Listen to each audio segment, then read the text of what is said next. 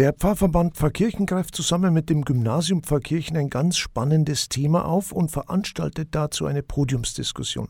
Es geht um assistierten Suizid. Hintergrund: Das Bundesverfassungsgericht hat 2020 das Recht des Einzelnen auf ein selbstbestimmtes Sterben verfügt. Damit ist das Verbot der organisierten Sterbehilfe aufgehoben. Ja, was bedeutet das jetzt? Darum geht es bei der Podiumsdiskussion am Donnerstag, den 30. November in der Aula des Gymnasiums Pfarrkirchen. Wir sprechen mit Dieter Schwiebach. Er ist Pastoralreferent im Pfarrverband Pfarrkirchen. Er ist Leiter der Notfallseelsorge im Bistum Passau und er wird die Diskussion moderieren. Grüß Gott, Herr Schwiebach, schön, dass Sie Zeit haben. Danke für die Einladung. Sagen Sie, Herr Schwiebach, warum ist das Thema Ihrer Meinung nach so wichtig, so bedeutsam? Naja, erstens gibt es auch in unserem Pfarrverband äh, dieses, die Ereignisse von assistiertem Suizid. Und es ist ganz interessant, als wir uns für das Thema entschieden haben und dann zu einer Sekretärin von uns gegangen sind, äh, dann hat die auf einmal völlig aufgehört zum Reden und hat dann gesagt, das ist bei uns im Freundeskreis ein Thema. Wir haben eine äh, Freundin, die ist schwerst erkrankt und wir wissen nicht, wie das ausgeht. Und dieses Thema ist unter der Hand tatsächlich sehr, sehr wichtig. Sie sagen gerade im Freundes- und Bekanntenkreis, da merkt man, das Thema ist also präsent und ja, allgegenwärtig, kann man sagen. Das schlummert tatsächlich neben dem, dass natürlich durch äh, den Gerichtsentscheid des Bundesverfassungsgerichtes 2020 äh, das auf, aufgeploppt ist. Was heißt aufgeploppt, aber es ist aktuell. Und äh, der Bundestag hat ja jetzt äh, in 2023 es nicht fertiggebracht, tatsächlich äh, diese Vorgaben des Bundesverfassungsgerichtes zu aktualisieren oder beziehungsweise zu konkretisieren. Und da hängen jetzt ganz viele Leute in der Luft, auch Mediziner oder, oder Menschen in der Palliativ, ähm, wo man sagt, naja, es ist sehr, sehr schwierig. Und je länger ich mich jetzt in den letzten Monaten mit dem Thema tatsächlich auch theoretisch befasst habe und in Austausch mit vielen Fachleuten, zunächst, wenn das Menschen hören, ist, äh, ja, da habe ich, ja, hab ich eine ganz klare Meinung, das mache ich einfach. Aber wenn man dann genauer nachfragt, dann ist diese Thematik wirklich hochkomplex und auf alle komplexen Fragen da gibt es keine einfachen Antworten. Und aus dem Grund, aus, genau aus dem Grund, weil es so, so vielschichtig ist, wollen wir diese Podiumsdiskussion veranstalten. Was sind denn die rechtlichen, die ethischen und die praktischen Auswirkungen? Dazu gibt es eben interessante Gäste bei dieser Veranstaltung. Das war, uns, das war uns etwas ganz, ganz Wichtiges. Wir wollten keinen Einheitsbrei machen. Wir wollten auch nicht, äh, dass man, jetzt sage ich sehr salopp, ja, wir sind dagegen sondern wir wollten wirklich ein, ein breites Spektrum haben. Und, dadurch, und da, daher haben wir dann äh, den Professor Dr. Johannes Brandl eingeladen, ein äh, Moraltheologe, der in Trier lehrt und in dieser Materie als Moraltheologe äh, unendlich versiert ist. Wir haben äh, den Professor Dr. Holm Putzke eingeladen, äh, als Strafrechtler, der da nochmal vielleicht eine völlig andere Sichtweise hat, Moraltheologie und Strafrecht, ja, wie kommt das zusammen? Und in der Mitte, und das ist mir ganz, ganz besonders wichtig, äh, die Dr. Heide Massinger Bibel. Das ist eine Gynäkologin, Onkologin, Palliativmedizinerin, äh, die wirklich aus der Praxis kommt. Also ich sage mal so, zwei Theoretiker, versierte Theoretiker und eine ganz, ganz erfahrene Praktikerin. Und da erhoffen wir uns natürlich, dass da sehr viele unterschiedliche Aspekte äh, zum Tragen kommen. Wir wollen, Ziel ist für uns, dass dieses Thema besprochen werden kann. Da gibt es ganz sicherlich unterschiedlichste Meinungen. Es gibt unterschiedlichste Emotionen dazu, ganz, ganz sicher. Was wir wollen ist, dass die Menschen zuhören können und in, aus einem breiten Spektrum von Argumentationen, von Sachargumenten, dass die dann wirklich womöglich ein wenig differenzierter zu denken beginnen. Krisenintervention ist ja das Thema Ihrer Arbeit als Notfallseelsorger. Es taucht ja da die Frage auf, wie ertragen Angehörige den Wunsch nach assistiertem Suizid? Oder vielleicht sind Sie ja dem Thema schon einmal begegnet in Ihrer Arbeit. Das ist äh, eine Ganz, ganz gute Frage, weil eben nicht. Was wir, was wir sehr genau wissen, ist äh, bei einem Suizid, die Hinterbliebenen nach einem Suizid, die leiden sehr, sehr intensiv und sehr, sehr lange. Aber ich habe bis jetzt noch keine validen Zahlen, also keine, keine belastbaren Zahlen oder, oder äh, Daten bekommen, wie es den Menschen geht, die mit dem assistierten Suizid konfrontiert sind.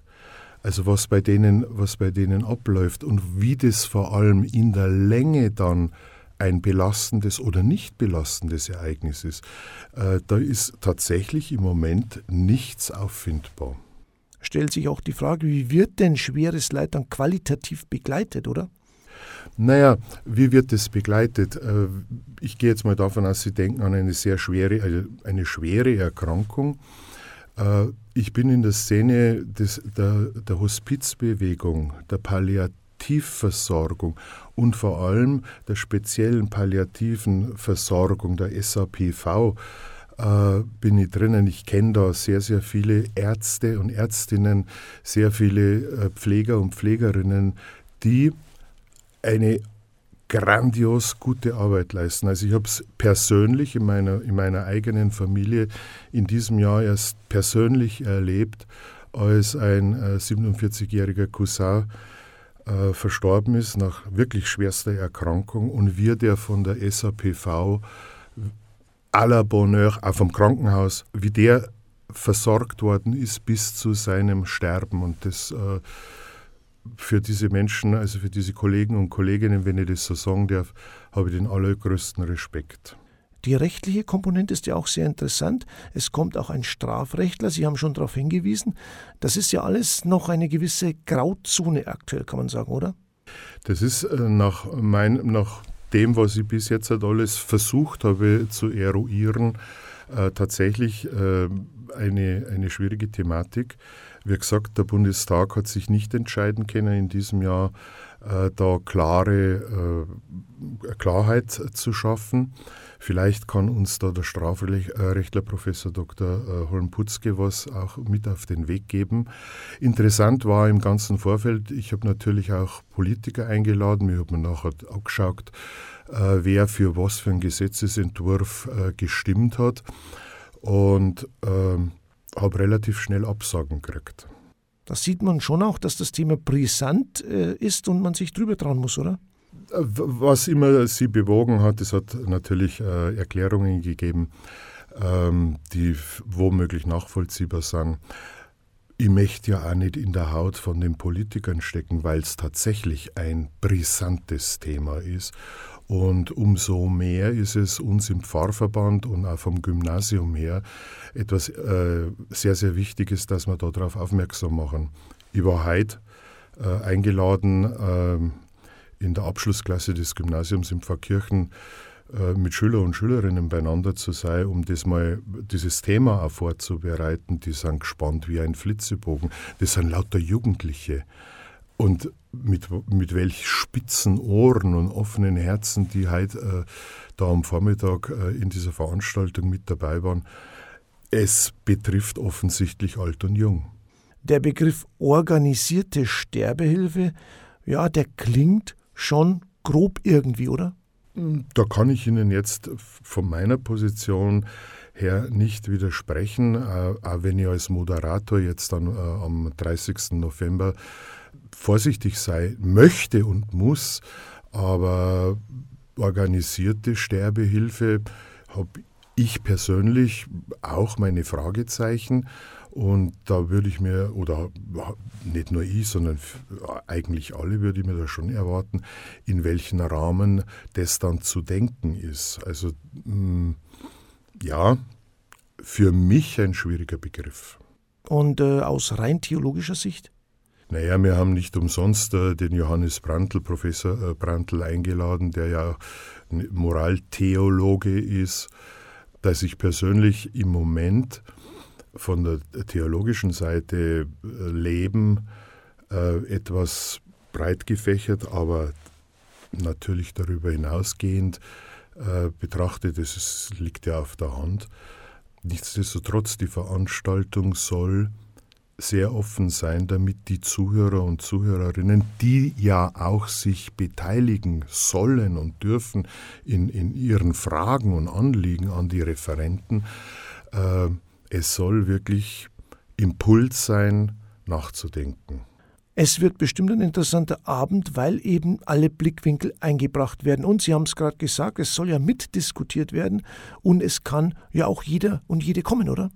Selbstverständlich, eine breite Einladung für alle, die das interessiert. Nochmal, ich sage, wir werden hier nicht äh, die Emotionen versuchen zu bedienen, sondern die Sachargumente, die ausgetauscht werden. Äh, die Veranstaltung wird so sein, dass nach äh, einer obligatorischen Begrüßung und Vorstellung der Referenten und Referentin einige Impulsfragen an die Refer Referierenden äh, gestellt werden, wozu sie sich äußern sollen.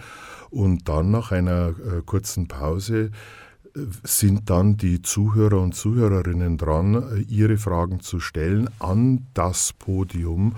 Und ich werde versuchen, das so gut wie möglich zu moderieren. Ein herzliches Dankeschön, Dieter Schwiebach. Ich danke nochmals für die Einladung. Reden über Gott und die Welt ist der Titel der Reihe Assistierter Suizid. Das Thema bei der Podiumsdiskussion am Donnerstag, den 30. November, in der Aula des Gymnasiums Pfarrkirchen. Herzliche Einladung dazu. Beginn ist um 19.30 Uhr.